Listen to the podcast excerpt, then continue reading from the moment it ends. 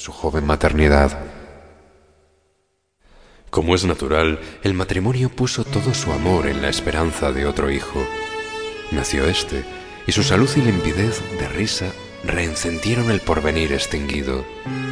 Pero a los dieciocho meses, las convulsiones del primogénito se repetían, y al día siguiente amanecía idiota. Esta vez los padres cayeron en honda desesperación. Luego su sangre, su amor estaban malditos, su amor sobre todo. 28 años él, 22 ella, y toda su apasionada ternura no alcanzaba a crear un átomo de vida normal. Ya no pedían más belleza e inteligencia como en el primogénito, pero un hijo, un hijo como todos.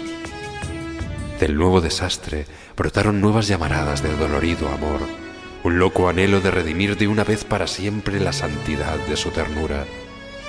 Sobrevinieron mellizos y punto por punto repitióse el proceso de los dos mayores. Mas por encima de su inmensa amargura quedaba a Mazzini y Berta gran compasión por sus cuatro hijos. Hubo que arrancar del limbo de la más honda animalidad no ya sus almas, sino el instinto mismo abolido. No sabían deglutir, cambiar de sitio, ni aun sentarse.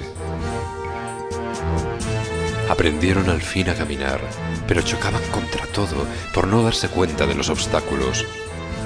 Cuando los lavaban mugían hasta inyectarse de sangre el rostro. Animábanse solo al comer o cuando venían colores brillantes u oían truenos. Se reían entonces, echando afuera lengua y ríos de baba radiantes de frenesí bestial. Tenían, en cambio, cierta facultad imitativa, pero no se pudo obtener nada más. Con los mellizos pareció haber concluido la aterradora descendencia, pero pasados tres años desearon de nuevo ardientemente otro hijo, confiando en que el largo tiempo transcurrido hubiera aplacado a la fatalidad. No satisfacían sus esperanzas, y en ese ardiente anhelo que se exasperaba en razón de su infructuosidad, se agriaron. Hasta ese momento, cada cual había tomado sobre sí la parte que le correspondía en la miseria de sus hijos.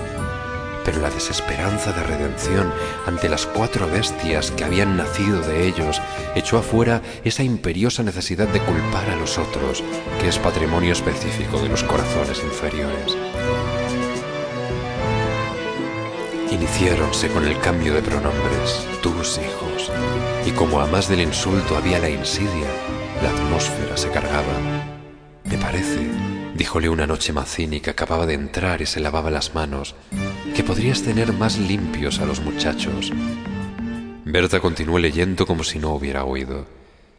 Es la primera vez, repuso al rato, que te veo inquietarte por el estado de tus hijos.